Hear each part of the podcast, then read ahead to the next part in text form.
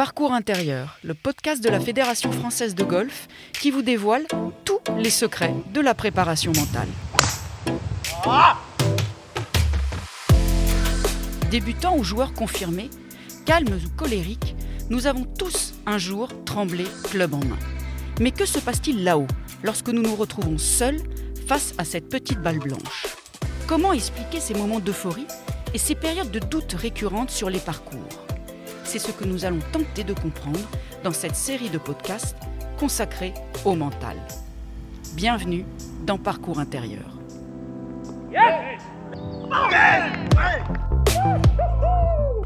Dans ce nouvel épisode, c'est vers les jeunes que nous allons nous tourner.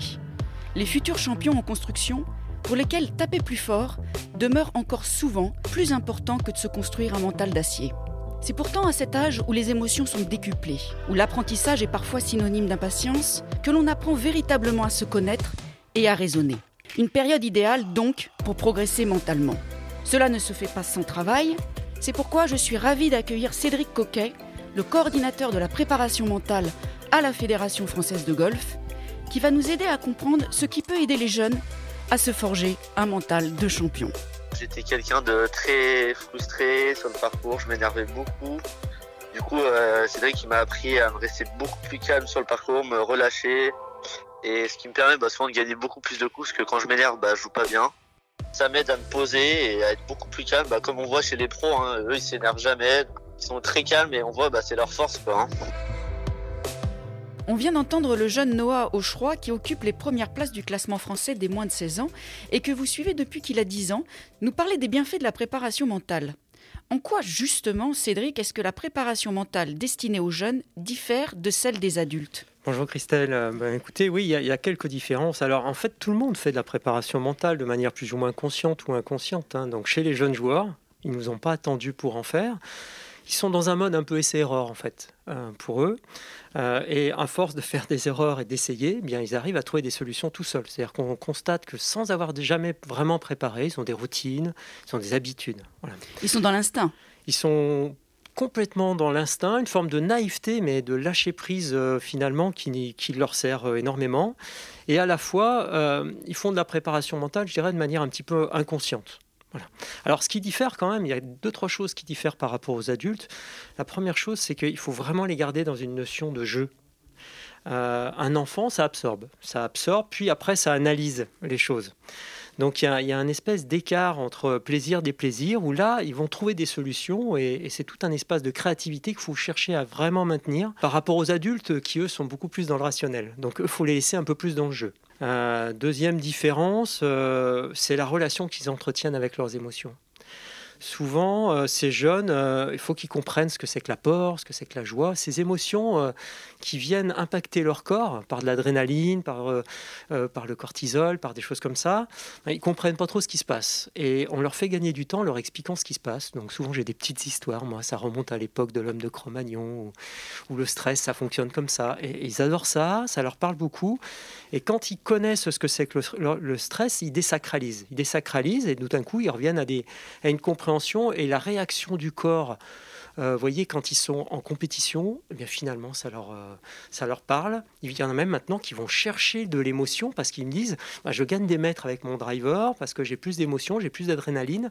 Et quand elle n'est pas là, ça manque. Donc on arrive à renverser les choses. Donc vous restez dans le ludique, mais vous faites attention à ce que les enfants gardent quand même un cadre sécuritaire. Complètement, bah complètement. La, sécurité, euh, c'est ce qu'ils recherchent. On, recherche un, socle identitaire et un socle sécuritaire avec eux. Euh, souvent, on l'obtient euh, dans le travail du groupe.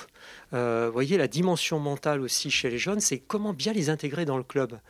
Euh, qui connaissent la personne arrivée à l'accueil du club house, euh, qui connaissent euh, bien les référents d'école de golf, qui se sentent intégrés. Ils, ont besoin de ce rapport au groupe. On n'est pas que dans la relation au golf finalement. Et dans la construction identitaire, quelle est la place justement pour ces jeunes de, de l'héroïsation? Alors, l'héroïsation, c'est très important pour eux. En fait, ils sont vraiment dans, la, dans le modèle. Ils ont besoin de se projeter, ils ont besoin d'avoir une forme... le modèle du champion Alors, le modèle du champion, mais en termes de motivation, ils ont besoin de se projeter, ils ont besoin de l'idéalisation, c'est fondamental. Et à la fois, vous voyez, j'ai un exemple encore tout chaud de la semaine dernière où je vois un jeune qui s'entraîne au practice avec son téléphone sur le tapis et finalement, il regardait Tiger Woods et il essayait de faire le même swing. Et il me dit, j'adore Tiger Woods, il me motive, etc. Et il n'y arrivait pas. Et, là, on a travaillé sur son identité, son socle identitaire, en disant, mais il va falloir que tu découvres, le but de l'entraînement mental, c'est que tu te découvres comment tu fonctionnes toi, et que tu découvres quel est ton swing personnel Et donc, on est, on est revenu sur son identité euh, personnelle. C'était assez marrant. Oui, parce qu'il ne faut pas qu'ils perdent leur propre identité. C'est ça le. C'est exactement ça. Il faut même qu'ils la découvrent. Et, et, au fur et à mesure des années, ils vont apprendre à se découvrir. Qui sont eux-mêmes vous voyez, par exemple, euh, je travaille avec des petits personnages. Je leur dis euh, euh, quel animal tu es? Alors là, j'ai une fille, elle me dit bah, moi, je suis une panthère noire, mais j'ai des koalas, j'ai un peu de tout. Et donc, ils s'identifient à un animal, ils s'identifient à des personnages, d'autres sportifs ou des personnages de cinéma, même certains. Et donc, ces jeunes-là, à force de s'identifier, d'être dans l'idéalisation, ils arrivent à construire leur propre connaissance d'eux-mêmes, qui est quand même la finalité de tout ça, parce que quand ils vont bien se connaître, ils vont jouer leur identité sur le parcours et là, ils vont être efficaces. Et cette préparation mentale, elle s'adresse à tous les jeunes golfeurs, quel que soit leur niveau? Alors, je dirais que oui, à tous les jeunes qui vont sur le parcours. C'est-à-dire que il faut bien comprendre que la préparation mentale, c'est ce qui porte le score. Le score en golf, il est important, mais qu'est-ce qui porte le score? C'est souvent la dimension mentale, c'est aussi une dimension technique et physique, mais la dimension mentale, c'est des compétences, voyez? On vient pas la chercher, on vient pas chercher des secrets. On vient vraiment chercher des compétences. On vient, on vient chercher des compétences. Alors, il y en a, il y en a de multiples, hein, mais je vous, en cite deux, trois. Par exemple, réussir à faire la différence entre un objectif de maîtrise et un objectif de résultat. Ben ça, c'est fondamental, puisque généralement, un objectif de maîtrise, c'est par exemple respecter sa stratégie, euh, c'est pas simplement euh, vouloir être le premier. Mmh.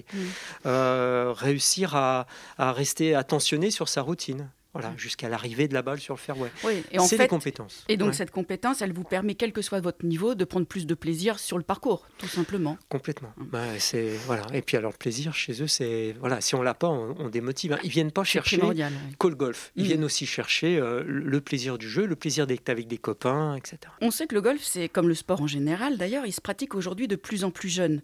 Alors, à quel âge euh, démarrer, selon vous, cette préparation mentale? Alors, vous voyez, euh, pour moi avant 10 ans, c'est vraiment le rôle des enseignants et des, pros, hein, comme on dit. C'est des enseignants qui travaillent sur euh, la construction des, des de routine, qui travaillent sur des imageries simples. C'est leur job. Mais à partir de, de 10, 11, 12 ans, alors là, il y a un espèce de revirement de situation, c'est-à-dire qu'ils vont commencer à prendre conscience des enjeux. Et là, je pense que c'est intéressant de démarrer à cet âge-là. Ils vont quitter la naïveté, un petit peu lâcher prise personnelle pour arriver vers, euh, vers euh, quelque chose qui est beaucoup plus en conscience. Et là, les compétences, il va falloir commencer à travailler dessus, c'est les compétences de base.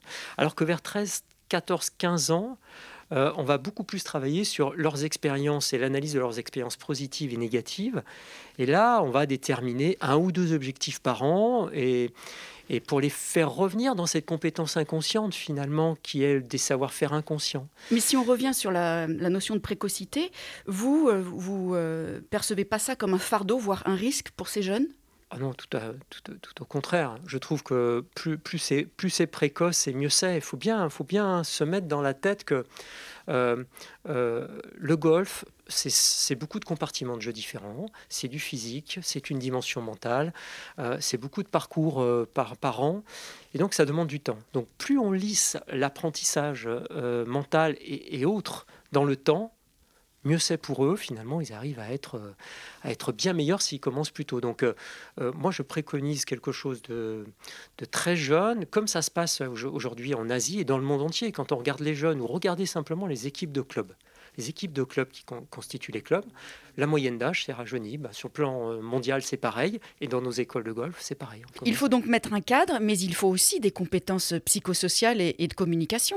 Complètement. Alors là, on a vraiment deux, on a deux niveaux. On a le niveau micro, c'est-à-dire euh, où on cherche euh, à, être dans la régulation de l'émotion, où on utilise l'émotion, comment accepter les coups ratés, comment construire une routine, comment respirer. On a ça, et puis à côté, on a toute la dimension, ce que moi j'appelle macro, qui vient même avant l'aspect micro. C'est-à-dire c'est comment euh, intégrer sa personnalité de joueur, comment s'accepter comme l'on est, comment jouer sur ses points forts et, comment on communique avec son staff, son entourage. Parce que ça, c'est une limite euh, qui, est, qui, est, qui est intéressant à travailler pour ouvrir sur le micro. Et donc les objectifs précis de la préparation mentale à cet âge-là?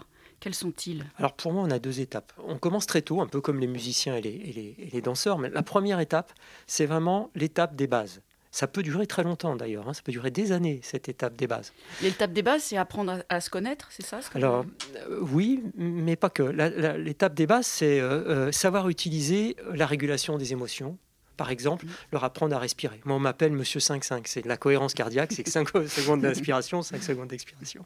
Donc, la cohérence cardiaque, il faut savoir bien la faire. Eh bien, j'étais en stage encore la semaine dernière, des enfants de 11 ans, donc nos meilleurs français, mais de 11 ans, prenaient un, certain plaisir à le faire. Il y en a même un qui m'a dit, tu sais, j'ai utilisé pour mon devoir de maths, et ça marche bien aussi. Donc, il l'utilise dans la vie. Alors, c'est des trucs concrets, mais c'est par exemple aussi l'acceptation des coups ratés. Euh, moi, je travaille beaucoup avec un outil qu'on appelle le Roi Soleil, qui vient de François Ducasse. On sait comment bien mal jouer et comment accepter les coups ratés.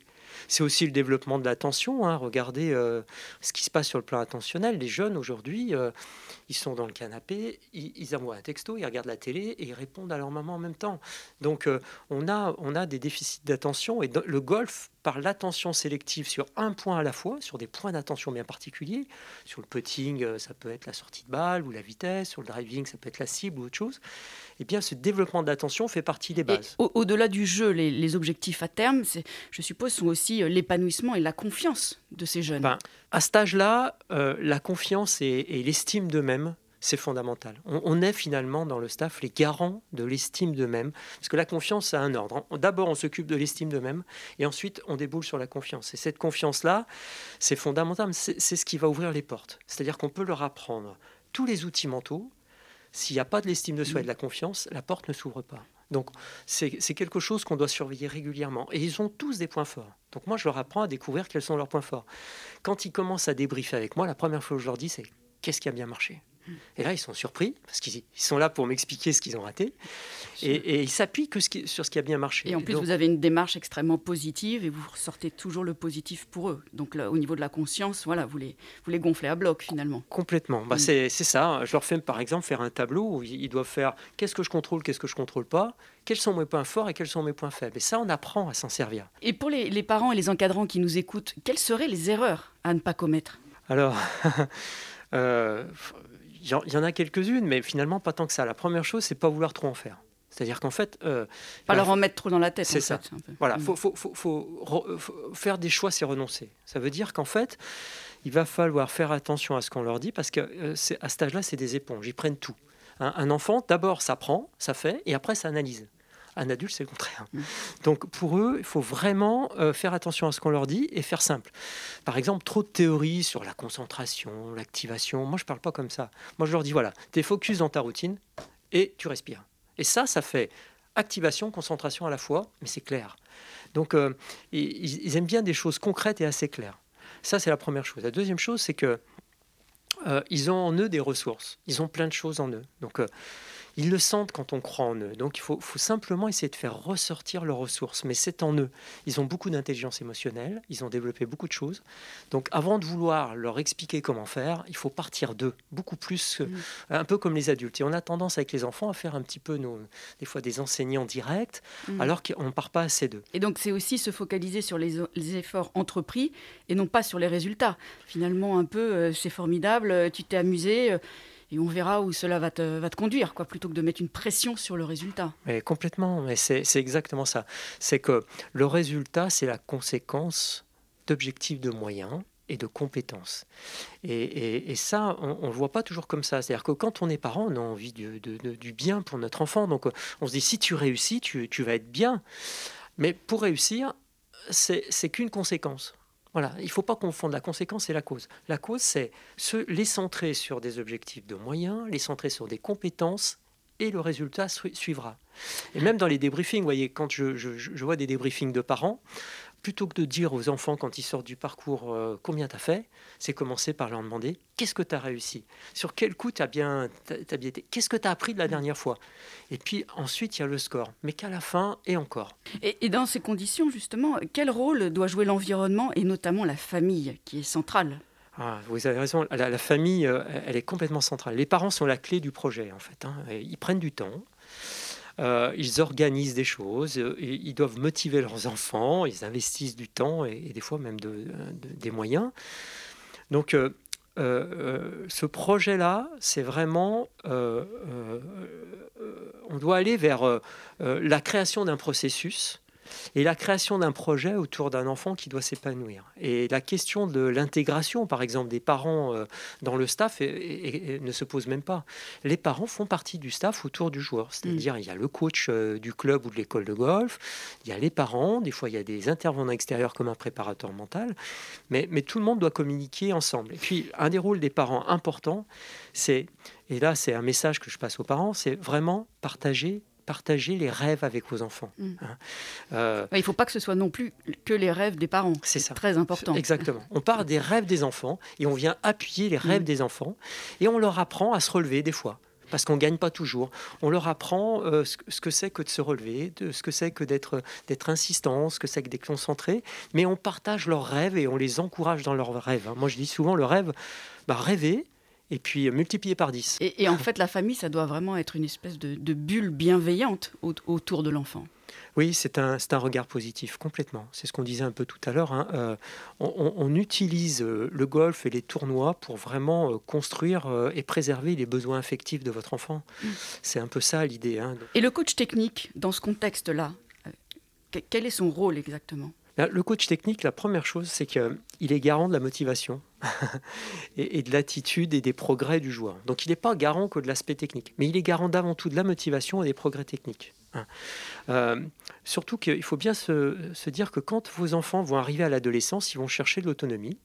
Et donc il va y avoir une forme de distanciation euh, sur le golf avec les parents. Hein. Les parents sont toujours bien présents, mais un peu moins dans le golf. Donc il va investir des fois le coach technique, en tout cas, il, le coach technique a une, responsabilité importante. Puis on va lui demander de faire un peu le répétiteur de, des drills mentaux. Il va, il va intégrer de l'imagerie, il va intégrer de l'inconfort dans les séances, il va intégrer des jeux attentionnels. Euh, et donc, il faut, vraiment que le coach technique ait un peu cette fibre. Hmm. Et il faut aussi, je suppose, développer le, le, sens du jeu autant que la technicité. Parce que parfois, on a, on a un peu tendance à se focaliser uniquement sur la technique. Complètement. Et il y a beaucoup plus que ça. Bah, le, sens du jeu, c'est l'essence même du golf.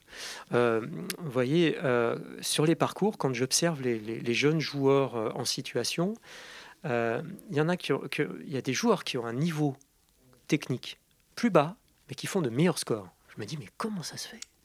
Et en fait, ils ont le sens du jeu parce qu'ils ont, quand on cumule, moi je me, j'ai fait des statistiques là-dessus, quand on cumule le nombre de trous réalisés par an, il est supérieur à un autre joueur qui passe beaucoup de temps sur le practice. Donc, un des messages, c'est sortez-les un peu du practice. Le practice, bien sûr que c'est important d'apprendre le swing, mais il faut surtout cumuler un nombre de trous important parce que ça leur donne le sens du jeu et le sens de la stratégie c'est l'essence même de notre, de notre activité. C'est un, un, jeu de golf où on marche sur un parcours où tous les coups sont différents.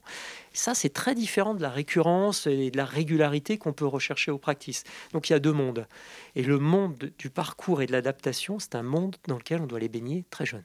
Je veux revenir euh, sur le rêve dont vous avez parlé précédemment. On sait que dans le cadre de la performance, le rêve est important. Est-ce le cas également pour les enfants? Alors le rêve, euh, c'est, il est capital. Hein. Vous avez soulevé une bonne question parce qu'il n'y a pas de limite sur le rêve. Et moi je dis pas de limite, il faut aller le plus haut possible. Et comme je vous l'ai dit tout à l'heure, quand, quand les enfants ont un rêve, bah, vous le multipliez par 10 et vous cherchez à aller encore plus haut. C'est l'esprit du no limite qu'on doit avoir avec eux. De grandes ambitions. C'est ça, on ne sait jamais. On ne sait jamais jusqu'où ça peut aller. On ne sait jamais.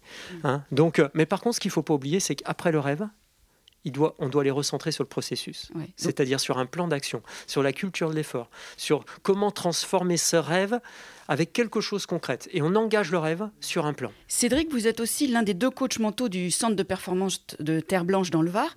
Est-ce que vous pouvez donc nous parler des, des bienfaits de ce type d'organisme de sport-études avant le bac? Pour moi, c'est vraiment un très très bon outil euh, pour réussir les deux. Puisque là, euh, jusqu'au bac, pour moi, on peut aller dans le double projet. C'est-à-dire, on peut réussir son bac et avoir même de très bonnes notes au bac, tout en étant l'un des meilleurs Français et, commencer l'international et, réaliser le haut niveau. Donc, euh, le le 50-50 entre les deux projets, c'est faisable. Euh, d'autant plus, d'autant plus que les jeunes euh, ont une grosse capacité d'adaptation. Complètement. Bah, ils s'adaptent énormément et puis on s'aperçoit finalement que euh, la clé, c'est, réussir à aménager un peu la scolarité mmh. pour avoir un peu moins de temps à la scolarité et si possible avoir des classes moins importantes. C'était notre pari. Et finalement, on s'aperçoit que pour un cours de maths où il faudrait 10 heures dans une classe standard, ben, on divise tout par deux. Nous, en 5 heures, ils ont les mêmes compétences parce que sont moins nombreux et on va l'essentiel. Et il y a aussi beaucoup de, bons côtés. Il y a la stimulation avec les autres jeunes, il y a quand même l'optimisation du potentiel, euh, la possibilité de faire, faire du sport de haut niveau et un minimum euh, d'études jusqu'au bac, c'est quand même formidable. Mais est-ce qu'il n'y a pas aussi un risque émotionnel?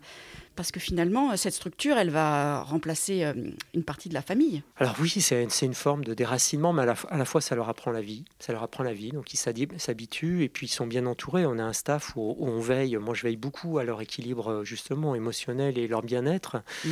tout en les poussant. Euh, ils s'adaptent et il euh, y, a un risque, mais à, la, fois, ça leur apprend cette, cette, cette intelligence émotionnelle et relationnelle. Ça leur apprend à communiquer, ça leur apprend à aller chercher des ressources à être autonomes et ça les prépare à la vie. Hein, quelque part. Et est-ce que vous leur faites un, entretien préalable? Parce que ce n'est pas automatiquement donc, pour tout le monde, comme vous venez de l'évoquer. Est-ce qu'avant de rentrer dans une telle structure, euh, vous leur demandez un, entretien préalable pour vous en assurer? Complètement, oui, oui. Alors, on a un entretien avec euh, le joueur, on a un entretien avec les parents, on cherche à savoir s'ils pourront s'intégrer. Euh, et puis à savoir quel est leur projet, parce que c'est la force du projet qui fait la différence, pas forcément le niveau. Il euh, faut savoir vers qui il est. De plus en plus, euh, nous, à Terre Blanche et, au Golf National, euh, on, cherche à les préparer au métier, parce qu'on on est un sport où, on a un métier derrière. Métier de joueur, il y a d'autres métiers aussi dans le golf. Et, donc, il faut, avoir un profil et puis surtout une motivation hors norme. Et pour ceux qui auraient envie d'arrêter leurs études avant le bac, quel serait le risque psychologique?